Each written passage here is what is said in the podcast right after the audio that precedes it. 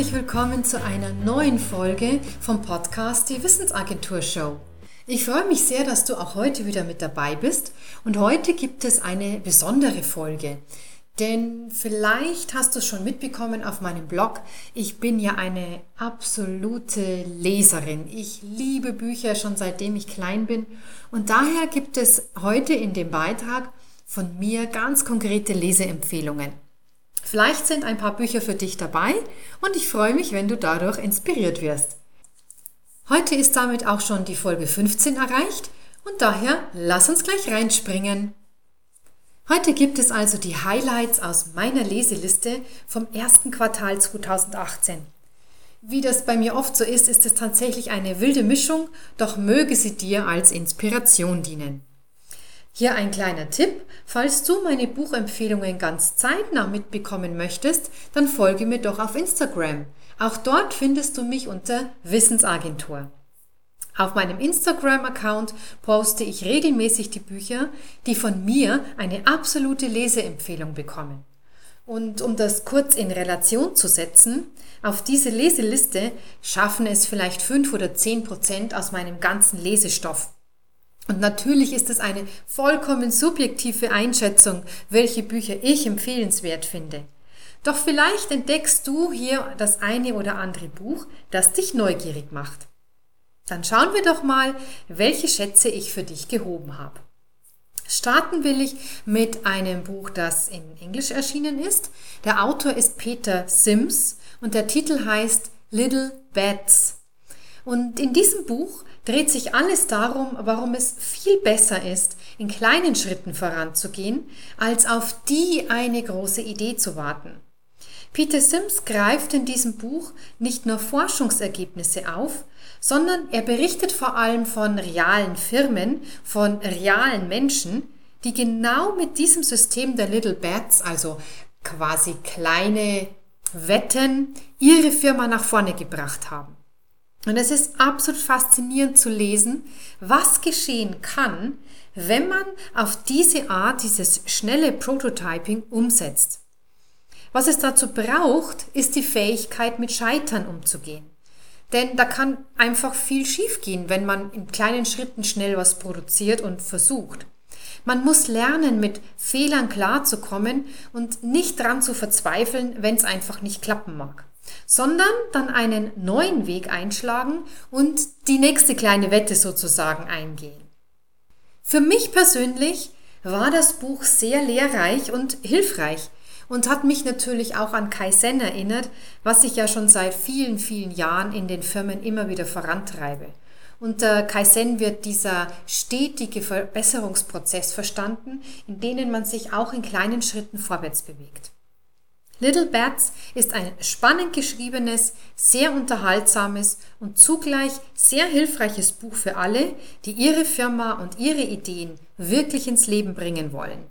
Mach dich daran, die kleinen Schritte zu gehen und geh sie. Das nächste Buch, das ich dir vorstellen möchte, hat einen vollkommen anderen Fokus. Es ist auf Deutsch und der Autor heißt Russ Harris. Der Titel lautet Wer vor dem Schmerz flieht, wird von ihm eingeholt. Das ist das zweite Buch von Russ Harris, das auf Deutsch erschienen ist. Und ein, es ist ein wirklich phänomenales, praktikables und äußerst hilfreiches Buch, um mit schwierigen Situationen im Leben umgehen zu lernen. Russ Harris stellt in diesem Buch ACT vor. Und ACT könnte man als die dritte Welle der Verhaltenstherapie bezeichnen. Es ist eine Mischung aus Übungen, aus Perspektivwechseln und wertvollen Einsichten. Häufig sind Menschen unglücklich, weil sie sich einer Realitätskluft gegenüber sehen. Das Leben ist nicht so, wie sie es sich gewünscht hätten. Und tatsächlich passiert dann wirklich einiges im Leben, was man nicht in der Hand hat. Dagegen jedoch in Widerstand zu gehen, führt selten zum Ziel. Grübeleien wollen dann nicht enden und es ist fast so, als ob der Kopf alleine denkt. Und das macht er auch nicht wirklich auf eine positive Art. Diese Schleife nach unten, die lässt sich durch ACT tatsächlich bremsen und in die Gegenrichtung verwandeln. Und das ist nichts Aufwendiges, sondern es sind einfache und sofort umsetzbare Übungen, die sich in den eigenen Alltag integrieren lassen. Wenn du also eine Methode suchst, mit der du deinen eigenen Kopf nachhaltig besser in den Griff bekommen kannst, dann solltest du dir dieses Buch näher anschauen. Mit dem nächsten Buch wechseln wir nochmal komplett den Rahmen, denn es geht um einen Roman. Der Autor ist Mike Greenberg und das Buch heißt Was uns glücklich macht. Und in diesem Roman geht es um drei Frauen. Brooke, Samantha und Catherine. Diese drei kommen zwar aus der gleichen Stadt, kennen sich aber nicht. Und im Buch selbst wird jede Geschichte einzeln entwickelt. Brooke entdeckt an ihrem 40. Geburtstag, wie sehr sie ihren Mann noch liebt. Catherine kommt zu einer wichtigen Erkenntnis an ihrem 40. Geburtstag. Und Samantha entdeckt, dass ihr Mann sie mit einer älteren Frau betrügt. All diese Geschichten entfalten sich nach und nach und man wartet darauf, was sie gemeinsam haben. Der Autor Mike Greenberg ist ursprünglich Sportjournalist und manchmal passt es auch nicht ganz zusammen, wie er ein Frauenbuch schreibt. Und dann passt es aber doch wieder ganz genau, weil es eben aus Männersicht geschrieben ist. Ich muss ganz ehrlich sagen, dass ich fast aufgehört hätte zu lesen, als ich an den Wendepunkt kam. Es gibt einen Moment, der enthüllt, was alle drei Menschen, alle drei Frauen gemeinsam haben, und es hat mich zutiefst berührt, denn es hat Parallelen mit meiner eigenen Familie. Doch ich bin froh, dass ich es zu Ende gelesen habe. Denn trotz allem ist es ein Buch, das mich glücklich zurückgelassen hat. Es ist so wichtig, dass man im Leben lernt, dass Glück von ganz kleinen Dingen abhängt. Und vor allem davon, wie aufmerksam und achtsam man durch sein Leben geht. Das nächste Buch, das ich dir vorstellen möchte, hat ein wirklich sehr, sehr schweres Thema zur Basis und doch ist es ein Buch, das Mut macht. Es ist im Gespräch entstanden von Jehuda Barkon und Manfred Lütz und der Titel lautet Solange wir leben, müssen wir uns entscheiden. Dieses Buch hat ein wirklich sehr wichtiges Thema unserer Geschichte im Fokus. Jehuda Bacon ist einer der letzten Überlebenden von Auschwitz. Und dieses Buch ist ein, ein Gespräch zwischen ihm und Manfred Lütz, einem Psychiater und Theologen. Es ist keine leichte Kost, es zu lesen. Und trotzdem macht es Mut, dass Menschen solche Dinge überleben können, ohne verbittert zu werden. Jehuda schildert seine Geschichte und wie er gelernt hat, mit dem Grauen, das er erleben musste, umzugehen. Der Titel des Buches trifft es sehr genau. Jeden Tag müssen wir uns entscheiden. Wir müssen uns entscheiden, wie wir uns verhalten, wie wir die Welt sehen und wie wir über sie denken. Für mich ist es ein sehr wichtiges Buch, das Licht auf einen Teil unserer dunklen Geschichte wirft und sich dabei trotzdem nicht nur in diesem Schrecklichen verliert. Es gehört eine unglaublich menschliche Größe dazu, sich dieses Denken zu bewahren, dass es in jedem Menschen einen Funken Gutes gibt. Wie gut würde es uns zu Gesicht stehen, wenn wir nur einen Bruchteil dessen in unser eigenes Leben übernehmen könnten. Lies dieses Buch. Es wird dich aufrütteln. Es werden Tränen fließen und du kannst daran wachsen.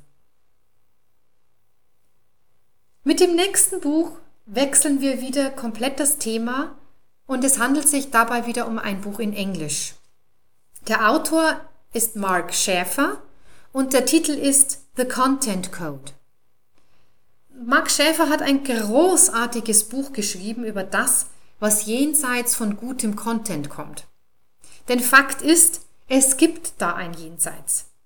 Die Zeit, die wir haben, um Content konsumieren zu können, die ist begrenzt. Und trotzdem werden jeden Tag unzählige Tausende von neuen Artikels, äh, Artikeln und Videos veröffentlicht, die ganz frischen Content enthalten. Das bedeutet, dass guter Content allein nicht mehr das ist, was den Unterschied machen wird.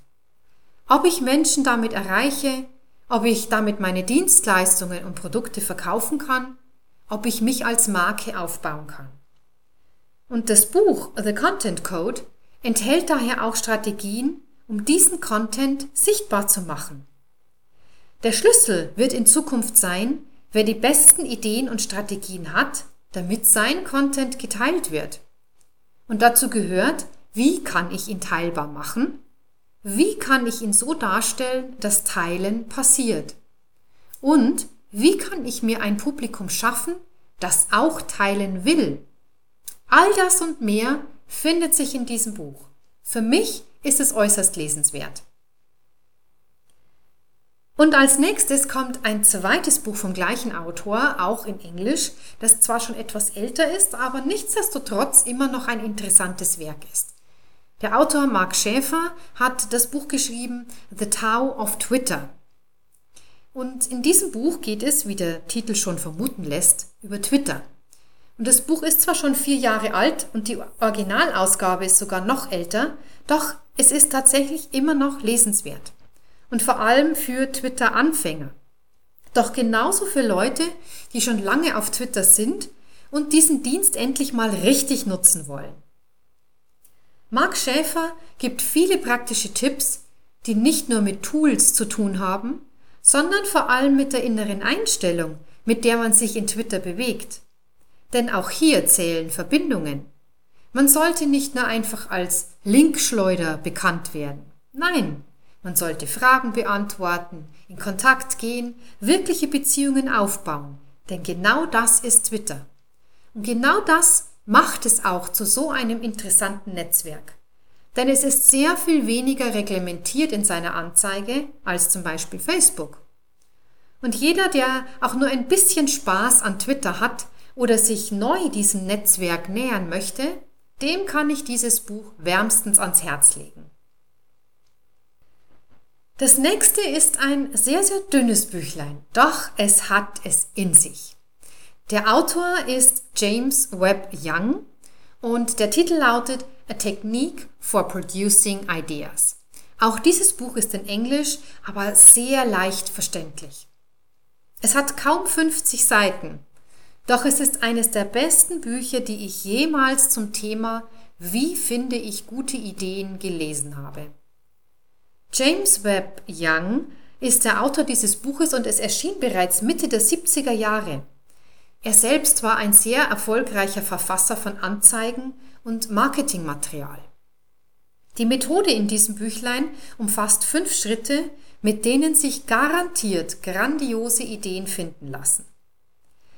Beginnend tun diese Schritte damit, dass man sich erstmal seinem Thema näher beschäftigt und dazu Material sammelt.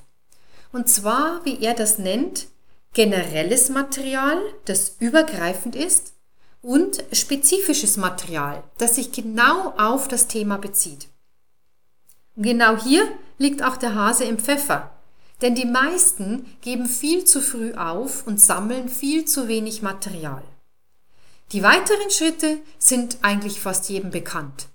Alles muss sich erstmal setzen lassen, und das Unterbewusstsein, wenn es zu arbeiten anfängt, produziert dann eben diese grandiosen Ideen. Das klappt aber eben nur, wenn man diese ersten Phasen wirklich ausführlich durchläuft.